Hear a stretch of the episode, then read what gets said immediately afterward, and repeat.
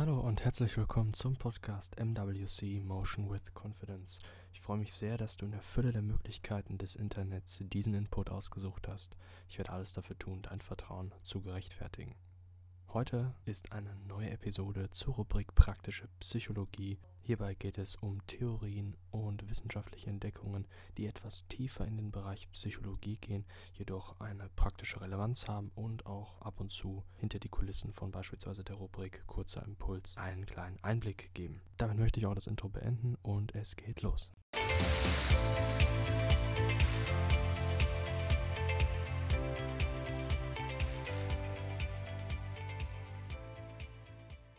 Bevor ich beginne, noch eine kurze Information. Die meisten Podcast-Folgen, die ich in den letzten Wochen aufgenommen habe und auch heute oder auch die noch folgen werden, lassen sich auch finden in schriftlicher Form auf meinem Blog motion-confidence.com-blog. Dazu gibt es noch weitere Beiträge in viele weitere Bereiche auch. Ich stelle sehr gute Videos vor, mache Buchempfehlungen, Film, Serienempfehlungen und so weiter. Würde mich freuen, wenn ihr da einfach vorbeischaut. Außerdem äh, stelle ich dort auch Designs vor zu Shirts und Hoodies, die genau in diese passende Richtung gehen, die auch dieser Blog bzw. dieser Podcast geht, und zwar Psychologie, Philosophie, Mindset und alles, was ungefähr in diese Richtung geht und dazu passen auch die Designs. Und wie gesagt, das ist die Seite motion-confidence.com und würde mich freuen, wenn du einfach mal vorbeischaust und dann kommen wir zum Wesentlichen. Im Mittelpunkt des heutigen Beitrages steht ein Begriff, bei dem keine klare oder trennscharfe Definition vorliegt, welcher jedoch gleichzeitig ein mehr oder weniger großer Teil unseres Lebens darstellt und gerade in manchen Kreisen geradezu angepriesen wird oder zumindest im Fokus steht. Im spirituellen, der Selbstfindung sowie auch der humanistischen Psychologie spielt sie eine große Rolle in Bezug auf das Schaffen eines selbstbestimmten und erfüllten Lebens. Wie du wahrscheinlich schon im Titel gelesen hast, geht es um die Intuition. Auch ich habe sie eine längere Zeit, vor allem beim anfänglichen Hören, als Allzweckwaffe gegen Abhängigkeiten oder Unzufriedenheit gesehen und daher versucht, diese vermehrt bei mir zu forcieren bzw. gezielt anzusprechen. Im Kern soll sie folgende Definition haben, von der ich auch noch bis vor kurzer Zeit vollends ausging. Sie ist eine innere Stimme, die wie ein Kompass dir deinen Weg zu Tätigkeiten, Menschen, Aktivitäten und weiterem aufzeigt und dir beratend zur Seite steht. Sie ist damit Teil oder sogar Hauptbestandteil unseres Unterbewusstseins. Um sie zu aktivieren bzw. überhaupt spüren zu können, braucht es eine innere Ruhe sowie kognitive Unabhängigkeit von äußeren Ablenkungen. Sie ist also immer da, nur häufig ignoriert oder unterdrückt. Dabei kann diese Definition etwas implizieren. Und zwar, dass sie einen Kontrast zu Gewohnheiten bzw. eingefahrenen Denkmustern darstellt. Außerdem scheint es so, als wäre dies eine Art zweites Gehirn mit eigenem Denken, eigenem Bewusstsein und eigenen Zielen, die deiner wahren Beschaffenheit als Mensch in deinen Facetten besser oder gar komplett entspricht. Doch kann das wahr sein? Als ich mir diese Frage das erste Mal bewusst stellte, folgten daraus weitere Unklarheiten und zweifelbare Punkte. Wie soll dieser Kompass entstanden sein? Ist er seit der Geburt da? Und wenn ja, von wem gegeben? Etwa rein genetisch, wobei ja auch Kinder weitaus andere Intuitionen besitzen als ihre Eltern. Und wie bildet er sich dann, wenn er nicht von der Geburt an ist, im Laufe des Lebens, wenn es doch nur die einen Erfahrungen in der Realität gibt, wir die ja nur einmal machen und darauf dann reagieren und sich unsere Wahrnehmung ja nur einmalig so bildet. Und genau letzteres hat mich zunehmend verunsichert.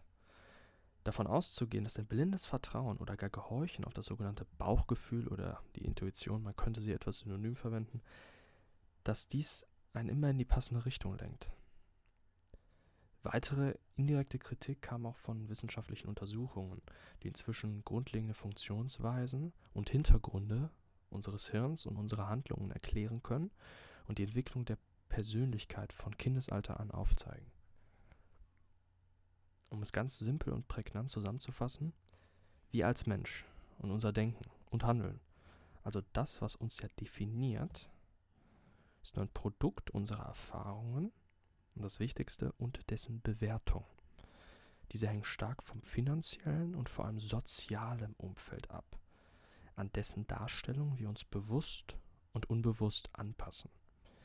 Im psychologischen Bereich des Systemischen würde man sagen, du bist Teil eines Systems, das sich durch Rückkopplungen bedingt und einen unbewussten Trieb zur Aufrechterhaltung besitzt. Unabhängig von einer objektiven Bewertung, sprich egal, ob es nützlich oder schädlich für den Einzelnen ist. Ich denke, um das nochmal deutlicher zu machen, wenn man an Familienstrukturen denkt, die eigentlich keinem Beteiligten gut tun, aber dennoch aufrechterhalten werden, kann man ungefähr in diese Richtung denken, dass ja hier sehr viel Unbewusstes zuteil wird und ganz klar ähm, ja ein System hier versucht, sich von selbst aufrechtzuerhalten. Aber das ist nochmal ein anderes Thema. Darüber hinaus entwickeln sich irgendwann bestimmte Verhaltensmuster aus, im Laufe des Lebens, vor allem der Kindheit, die sich dann eben als Gewohnheit durch die Wiederholung manifestieren. Es sind also Gewohnheiten und das vornehmlich soziale Umfeld, das ja auch unsere Bildung ausmacht, welche uns prägt. Neuronale Plastizität ist hier noch ein wichtiger Begriff. Er beschreibt die Art, wie unser Gehirn lernt und Inhalte verinnerlicht. Je häufiger wir etwas denken, etwas sehen, etwas fühlen oder kurzum mit unseren Sinnen aufnehmen und in einer bestimmten Weise verarbeiten, also bewerten, um dann anschließend eine für uns adäquate Handlung auszuüben. Also dieser Bereich, sehen, verarbeiten, handeln, wenn das häufig passiert, desto mehr Neuronverbindungen entstehen, sowie verstärkt sich die Reizweiterleitung von bestehenden. Ich lerne eine Sprache, ich lerne immer wieder die gleichen Vokabeln. Es entstehen nicht neue Neuronen, nur die Verbindungen werden stärker und ich kann schneller die Übersetzungen mir raufholen. Als Beispiel. Und je stärker die Neuronverbindung ist, desto eher denken wir spontan an den damit zusammenhängenden Sachverhalt oder desto besser werden wir in dieser Tätigkeit. Vielleicht ist es dir auch schon aufgefallen, gerade mit meinem Beispiel vom Sprachen, genauso funktioniert Lernen. Und aus dieser Sicht ist die Intuition nichts anderes als gelernt. Zumindest scheint es so. Und somit ist ja auch dann die Persönlichkeit erlernt. Und äußert sich eben in Gewohnheiten, Ansichten, Bewertungen, Interessen, Denkmustern und so weiter. Doch am Ende in welchem Maße tatsächlich? Sind wir nun wirklich nichts weiteres als ein Produkt von festgefahrenen Handlungsmustern und den Menschen in unserer Nähe? Und um auf den Kern dieses Breitages zu kommen, ist es auch die Intuition und dessen Stimme abhängig vom Umfeld? Beziehungsweise wird die Intuition überhaupt daraus geschaffen? Wobei diese Sicht, auch wenn sie jetzt vielleicht auf den ersten Blick nicht so schön erscheint, auch etwas Positives in sich trägt. Denn damit ist sie, die Intuition, aktiv lenkbar. Solange wir Einfluss auf die Art und Weise unseres Umfeldes nehmen, sowie ein Bewusstsein für unsere ständigen Handlungen und Gedanken entwickeln, um dann und nur dann von dort aus Optionen und Alternativen wahrnehmen zu können und gegebenenfalls auch zu verwirklichen. Ich hatte meine Antwort gefunden. Jedenfalls erschien mir das alles so logisch und vor allem greifbar, weil jetzt können wir ja anscheinend die Intuition so lenken, dass wir mit unserer Wahrnehmung, unserer Bewertung, unsere Handlungen beeinflussen können und damit auch im späteren Stadium unsere Intuition erschaffen können. Und dennoch, eine kleine Zeitperiode später erlebte ich mehr und mehr gegenteilige Erfahrungen, die wohl auch schon vorher aufgetreten waren, aber dann ja nicht mehr in mein Weltbild passten und somit wohl unterdrückt wurden, um mir nochmal etwas Psychologisches mit einzufließen. Denn ich stellte fest, dass ich Tendenzen, also wohl die Intuition, in mir spürte, die mich in Situationen brachten, beziehungsweise mich vielmehr darauf motivierten oder gerade dorthin zogen, welche gerade im Kontrast zu meinem Umfeld oder den normalen Gewohnheiten standen. Also genau das Gegenteil mir sagte. Und dann stand ich irgendwie wieder am Ausgangspunkt, was natürlich zunächst frustrierte. Doch beim Erinnern an das Wissen und die Erkenntnisse, die ich durch die vermehrte Beschäftigung gewinnen konnte, war das eine angenehmere, wenn doch gleiche Ausgangssituation. Sie war zwar dieselbe, aber nicht mehr unsicher. Und dann kam es, wie es erstaunlich häufig kommt, wenn zwei Gegensätze oder konträre Haltungen existieren, die Wahrheit liegt irgendwo im Mischverhältnis, dessen Konzentration, also dieses Verhältnisses, jeder für sich herausfinden muss. Natürlich gibt es jetzt befriedigende Antworten, was die Intuition dann noch wäre. Ich, das weiß ich, wobei das Leben hat ja auch nie Versprechungen auf solche Antworten gemacht. Ich sehe nun, zwar ohne wissenschaftliche Beweise, jedoch basierend auf meinem individuellen Gefühl, was zumindest meine eigene Wahrheit widerspiegelt, ich sehe nun die Intuition als einen stillen Berater an, für den man leise sein muss, um ihn wahrzunehmen. Er fungiert dabei oft als Gegenstimme oder wenigstens als kritischer Unterton in meist zufälligen Situationen, sowohl im Alltag als auch, und zu meiner Freude, vor relevanten oder gar essentiellen Entscheidungen. Ich akzeptiere sie als einen gewichtigen Teil von mir und versuche sie nicht zu unterdrücken oder zu überhören, was weniger von mir aktiv ausgeht, beziehungsweise vor allem damals davon ausging, sondern vielmehr an meiner passiven Haltung lag, welche der allgemeinen Reizüberflutung oder der ganz vielfältigen, schnellen Ablenkungen ein einfaches Spiel machte, dessen Hauptgewinn die Kontrolle meiner Wahrnehmung war. Also diese Ablenkungen wollten nur die Kontrolle meiner Wahrnehmung. Und ich habe sie passiv gewähren lassen, weil ich auch noch nicht das Wissen dazu hatte. Also ja, will das jetzt nicht als Entschuldigung komplett gelten lassen, aber wenn man es nicht weiß, kann man es ja auch nicht unbedingt ändern oder erstmal überhaupt sehen. Und was ist nun diese Essenz aus diesem Beitrag? Nun ja, zu einer vagen Antwort der Titelfrage hat sie wenigstens ungefähr geführt. Die Intuition ist nicht überschätzt, da sie sich als manchmal wichtige und spürbare Tendenz äußern kann und wohl unbewusste Bedürfnisse und Bestrebungen besser abbilden kann. Wenn diese ernsthaft betrachtet und Entscheidungen mit einbezogen werden, kann dies das Leben in eine erfüllende Bahn lenken, die von innen heraus seine Energie gewinnt. Und nicht eben, wie ich eben auch diese These aufgestellt habe, dass es nur von außen bedingt ist, die Intuition, sondern vielmehr das Innere widerspiegelt. Woher das herkommt, ob es jetzt rein genetisch ist oder wo auch immer, das will ich gar nicht beantworten, die Frage. Das können wir wahrscheinlich auch gar nicht. Weil da müsste man sich eher mit dem Geistigen beschäftigen. Und ähm, ich möchte es einfach an dieser Stelle so stehen lassen und würde es einfach nur als das sehen, wie weit wir es beurteilen können. Und zwar als Gegenstimme zu dem, was außen ist.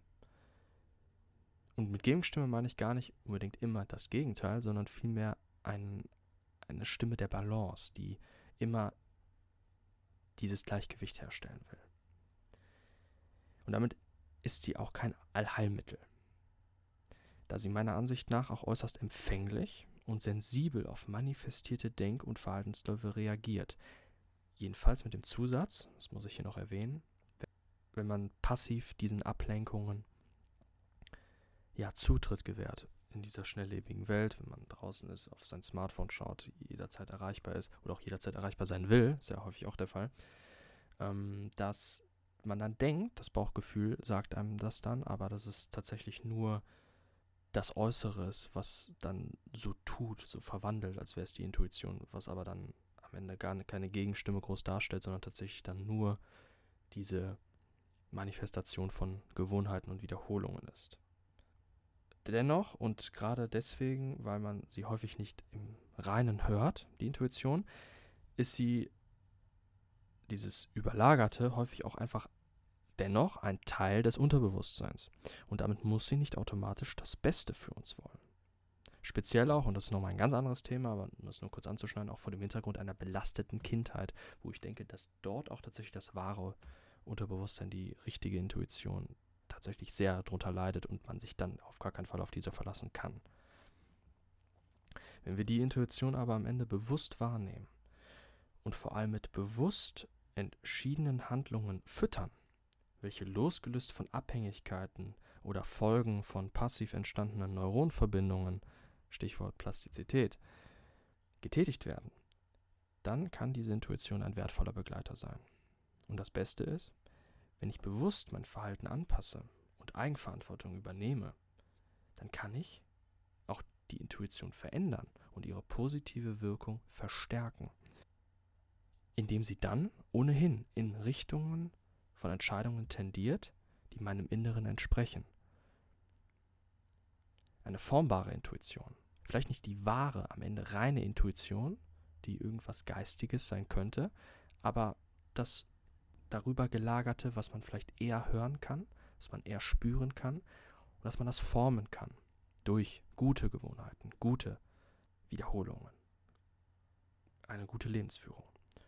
Und diese formbare Intuition ist dann doch vielleicht ein guter Abschluss dieses Beitrages und ich hoffe, auch wenn ich irgendwie das Gefühl habe, ich habe mich häufig wiederholt oder am Kreis gedreht, ich hoffe, dass ich dir dennoch einen kleinen Wert geben konnte. Ich wünsche dir ein schönes Wochenende und refuse to regret. Ich freue mich sehr, dass du diese Episode bis zum Ende gehört hast. Ich möchte noch kurz meine Kontaktdaten geben für eventuelles Feedback oder Vorschläge, was ich mal ansprechen soll. Meine E-Mail ist info at motion-confidence.com. Meine Website ist www.motion-confidence.com und ihr könnt mich auf Instagram erreichen auf at motion-confidence. Ganz kurze Info noch zu meiner Website motion-confidence.com. Dort werde ich in nächster Zeit wieder Blogartikel veröffentlichen, mehrfach und zwar auch zu ähnlichen Themen wie hier auf dem Podcast. Dazu aber noch Film, Serien und Buchempfehlungen und noch vielleicht ein paar weitere Dinge. Schaue ich mal. Dazu biete ich auch noch T-Shirts und Hoodies an mit eigenen Designs auch zu den Themen Mindset, Psychologie, ein bisschen was Kontroverses auch mal. Und ja, wenn ihr mal vorbeischauen wollt, würde ich mich sehr darüber freuen. Ich mache das gerne als Hobby, einfach nur so nebenbei. Und ja, würde mich da auch über Feedback freuen. Sonst wünsche ich noch einen sehr schönen Tag.